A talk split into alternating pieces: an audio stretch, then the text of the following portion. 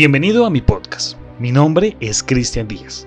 Un saludo grande desde Colombia y muchas gracias por dedicar unos minutos de su tiempo para escuchar esto. El día de hoy volvemos con una sección, podría decir que una de mis favoritas, y es historias de mis suscriptores. Así que si usted tiene una historia paranormal, por increíble que parezca, le pido que me la envíe al correo colombiaparanormalpod.gmail.com y con gusto, en algún otro podcast, usted podrá contar su historia aquí. Sin más que decir, los dejo con estas fabulosas historias. Bienvenidos.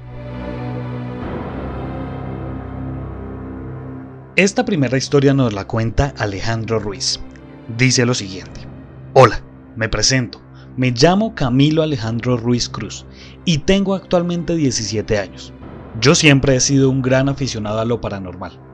He tenido más o menos de a 9 a 10 experiencias, pero esta noche solo contaré dos. La primera le sucedió a mi hermana mayor, la cual sufrió una posesión.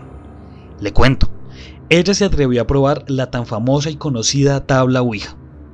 Desconozco el por qué, pero al cabo de dos o tres días yo iba saliendo del colegio, cuando vi a mi hermana a través de la reja del parqueadero, que estaba al lado de la entrada principal del colegio. Vi cómo se desmayó. Mi mamá que nos recogía del colegio estaba con ella, y trató de despertarla dándole leves golpes en la cara, echándole agua y sacudiéndole el cuerpo. Y nada daba resultado, hasta que se despertó. Le preguntamos si se sentía bien y dijo que tenía hambre. Bueno, Pasaron dos semanas y esta vez se volvió a desmayar pero fue diferente. Ella despertó, pero no era ella. Tenía las pupilas dilatadas, la voz bastante gruesa y dijo, nos vemos después. Y volvió a desmayarse. Nosotros nos quedamos como, ¿qué pasó? Después de este suceso, siguió con los desmayos y esto se hizo más y más y más frecuente. Llegamos a pensar que estaba embarazada pero mi mamá dijo que no era normal que se desmayara tan seguido, cuando comía bien y tenía el flujo menstrual normal. Una noche, la cual considero fue la peor noche del mundo, la cual yo titulo esa noche como la noche de las sombras. Ya le explico por qué. Resulta que ella se desmayó y ya no era tan impactante, hasta que despertó y empezó a hablar rarísimo, esta vez con una voz delgada y se reía como una bruja. Nosotros nos asustamos al grado que la atamos a la cama, porque ella decía, ustedes van a sufrir, ella no debió abrir ese portal. A lo cual nosotros quedamos muy desconcertados y fue ahí cuando ella nos contó la verdad. Nos contó que había jugado con un tablero Ouija. Ella nos decía que había hablado con un ente o con un familiar fallecido. Después de eso, mi hermana flotó 3 centímetros sobre la cama, a la cual estaba atada. También, ella entre palabrerías repetía, van a sufrir. Recuerdo que esa noche nadie pudo dormir, ya que esto ocurrió entre las 6 y 40 y las 7 y 20 de la noche. En ese momento lo único que se nos ocurrió fue llevarla a una iglesia para que la bendijeran o le hicieran algo. Sin embargo, esto no sirvió de nada, ya que para que se logren estos protocolos, la iglesia pide unos papeleos y pide unos estudios bastante extensos, y esto no era posible en este momento. Después de unos días, mi tío, que es espiritista, le hizo un baño de hierbas, el cual según él disminuiría el flujo o la continuidad de los desmayos y posibles posesiones futuras. En uno de estos procesos, mi tío habló con mi hermana, y allí fue donde descubrimos unas cosas espeluznantes. Mi tío nos contaba que el espíritu que tenía el cuerpo de mi hermana era de una bruja. Nos decía que en la casa que nosotros estábamos viviendo era el sitio de descanso de los hijos de la bruja. La verdad, después de todos estos procesos, esto no ayudó nada, solo lo empeoró. Después de eso, salimos corriendo hacia donde mi abuela, la cual vive a 15 minutos de nuestra casa. En el transcurso, mi hermana se desmayó y tuvimos que llevarla alzada. Lo que pasó después fue que una iglesia de buena fe actuó de inmediato hicieron un par de exorcismos, la bendijeron. Y después de esto, no se volvió a saber nada más del espíritu de la bruja. Mi segunda experiencia sucedió cuando mi mamá decidió independizarse con mi padrastro. En esa casa a la que nos fuimos a vivir pasaban cosas más o menos de la una de la mañana a la conocida hora de las 3 de la mañana. En esa casa se escuchaban ruidos extraños. Se escuchaban sonidos fuertes como cuando caían las ollas al piso. Se movían las sillas, se escuchaban crujidos. Lo más curioso era que solo me despertaban a mí. Una vez estábamos viendo televisión con mi hermana.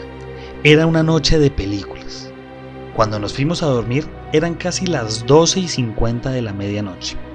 Entonces yo me acosté con mi hermana, pero unos minutos después me dieron ganas de ir al baño. La pieza de mi hermana quedaba en el tercer piso y el baño quedaba en el segundo piso. Yo bajé con miedo, porque era muy niño y pues uno siempre le tiene miedo a la oscuridad. Cuando ya estaba llegando al baño, yo vi que una niña de pelo negro y vestido blanco estaba parada frente a la puerta del baño. Yo salí corriendo hacia la pieza de mi hermana. Llegué, le conté a ella, pero sin embargo ella no me quiso creer. Después de esto, siguieron los sonidos, siguieron los ruidos. Se movían las ollas, se movían las sillas, y yo era el que siempre sufría estas experiencias. Después de unos meses, por motivos personales, tuvimos que mudarnos de esta casa. Esta historia nos la cuenta Ángela Martínez. Esta historia sucedió hace ya unos 13 años más o menos. Era diciembre y como son comunes las celebraciones típicas de la época, toda mi familia se encontraba reunida en la casa de una tía. Por lo general, solemos ir allá, ya que es el lugar central de los encuentros familiares. Ese día estaba con casi todos mis primos hablando lo de siempre, molestando, jugando, en fin, pasando un tiempo de calidad con ellos. De un momento a otro nos trasladamos a la cocina, porque si mal no recuerdo teníamos tanta hambre que quisimos preparar algo. Después de unos minutos, cuando ya estaba todo listo y muy animados por comer, nos sentamos en las gradas que quedan al lado de esa cocina. Cabe destacar que estas escaleras conducen directamente a una habitación, la cual era de uno de mis primos. Él no se encontraba con nosotros. Una vez, estando ubicados en cada escalón, mientras comíamos y hablábamos de forma amena, nos lanzaron desde arriba varios pedacitos de pan.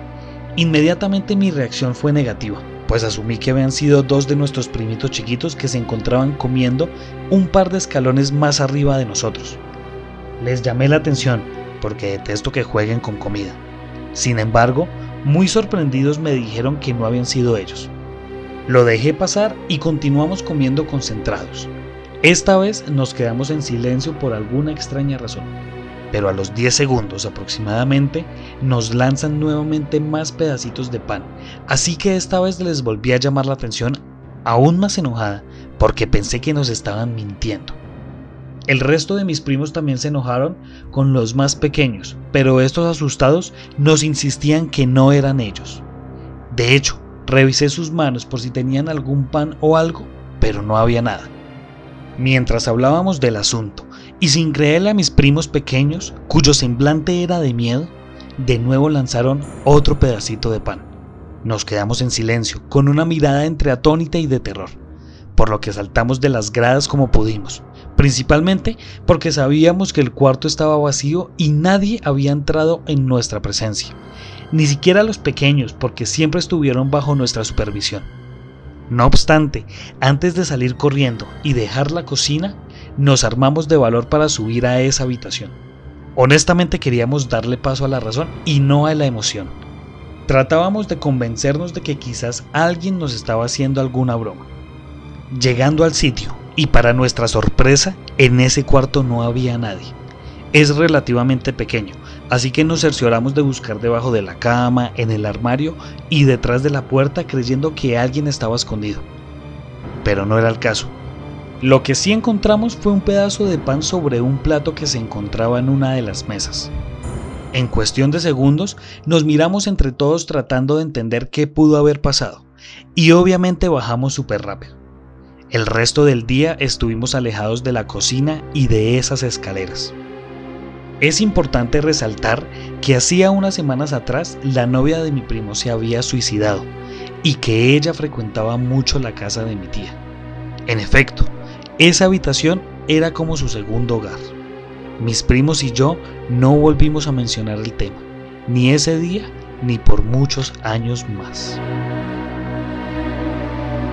La última historia nos la cuenta Manuel Martínez, pero esta vez no seré yo quien la cuente será el mismo Manuel quien nos cuente sus experiencias paranormales.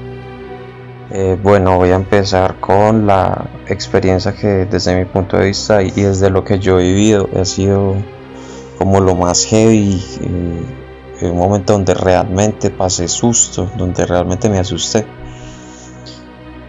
Eh, y pues bueno, cabe recalcar que lo que somos yo y mi madre somos muy dulces, por así decirlo, eh, para traer ese tipo de cosas. Eh, somos muy susceptibles a, a los ambientes eh, con energías más o menos negativas, se, se, siente el ambiente pesado. Y bueno, yo no, acá en la casa normalmente siento cuando el ambiente está maluco, está muy pesado. aparte de que tenemos aquí en mi casa son, hay cuatro gatos y pues ellos son muy susceptibles a eso también. Entonces, eh, aparte de lo que yo puedo sentir, me, me, guío más por lo que ellos sienten, por ellos cómo, cómo actúan, cómo reaccionan y toda la cosa. Pero bueno, eh, ese día me acuerdo que el ambiente estaba así, estaba pesado y pues eh, yo me acuesto algo tarde en algunas ocasiones, sea por tema de estudio o sea porque me quiero trasnochar. ese día pues me acosté a dormir normal. Y estaba cerrando los ojos como para dormirme. Y pues eh, empecé a sentir que me, que me tocaban la pierna. Yo, ay, madre, pues me están tocando la pierna. ¿Será no sé, eh, sugestión mía eh, o alguna cosa? no le puse atención. Cuando ya no me la estaban tocando, sino que me la agarraron y me intentaron jalar la pierna. En ese momento yo me asusté. Yo, ay, y pues eh, en el cuarto donde yo duermo también duerme mi mamá y mi hermana eh, menor. Eh, y pues yo cogí y le dije tranquilamente porque tampoco le voy a decir así súper asustado para que ella también se asuste. Le dije, madre, me acabaron de agarrar la pierna. Cuando yo dije eso, eh, mi hermana, que ella desde muy pequeña ha sido muy sonámbula, ha sido sonámbula y realmente a veces da mucho miedo. Ella se sentó, eh, se levantó, se sentó y le dijo a mi mamá, ma, ¿qué es lo que está parado en la puerta? Pues la única reacción de mi mamá fue decirle, no, no es nada, tranquila, duérmete otra vez. Porque pues, hombre, desde que me, de que me pasó esto a, que ella dijera eso, pues hombre, no, no, puede ser como tan casualidad. Y esa misma noche, mi hermano eh, duerme en el cuarto de al lado. Y pues en el cuarto hay una ventana. Y él nos dijo, eh, más o menos a las 4 que me desperté porque pues se tenía que despertar a tomar como un medicamento Miró para la ventana y había una sombra eh, oscura, no mirándolo, pero sí estaba ahí. Estaba ahí. Bueno, esa es una. Eh, otra que voy a contar, que esa no es una experiencia mía propia, es de mi mamá y desde, desde lo que me ha contado es lo más heavy que, que he escuchado yo personalmente. Mi mamá eh, se vino a vivir a Medellín, ella sola primero, después nos vemos nosotros, pero pues ella empezó eh, viviendo sola y toda la cosa. Un día eh, ella estaba pues normal, ya se está preparando para irse a dormir y pues en el cuarto ella tiene un cuadro del corazón de Jesús que, que le regaló mi bisabuela cuando se iba a acostar, eh, el cuadro, el corazón de, Jesús empezó a brillar. empezó como a salir sangre del cuadro. No sé qué pasó ahí, pues no sé, pero eso fue lo que ella me contó. Después, eh, a los pocos días, eh, ella se fue a dormir normal y empezó a sentirse incómoda. Y pues como yo creo que como todos los cuartos de, muchas personas tenemos una silla llena de, o de bolsos o, de ropa o de cualquier cosa. Ella abrió los ojos y vio que en la silla estaba alguien sentado. Y, cuando eh, esa cosa se, se, percató que ella la había, la había visto, se le abalanzó encima. Y mi mamá se, desmayó. Eh, al otro día ya amaneció súper, súper cansada, sin energías, como si esa cosa se le hubiera absorbido toda la energía. Y pues sí, esas son las dos historias que te, tenía para contar. Son, pues tengo más historias, pero esas por, de por lejos han sido de las más heavies que yo y mi mamá hemos vivido. Muchas gracias por escuchar este podcast. Si usted quiere ser parte de esta comunidad, síganos en Instagram como arroba Colombia Paranormal Podcast. Allí puede estar al tanto de todo nuestro contenido. Muchas gracias. Nos estaremos encontrando en otro caso misterioso de la Colombia Paranormal.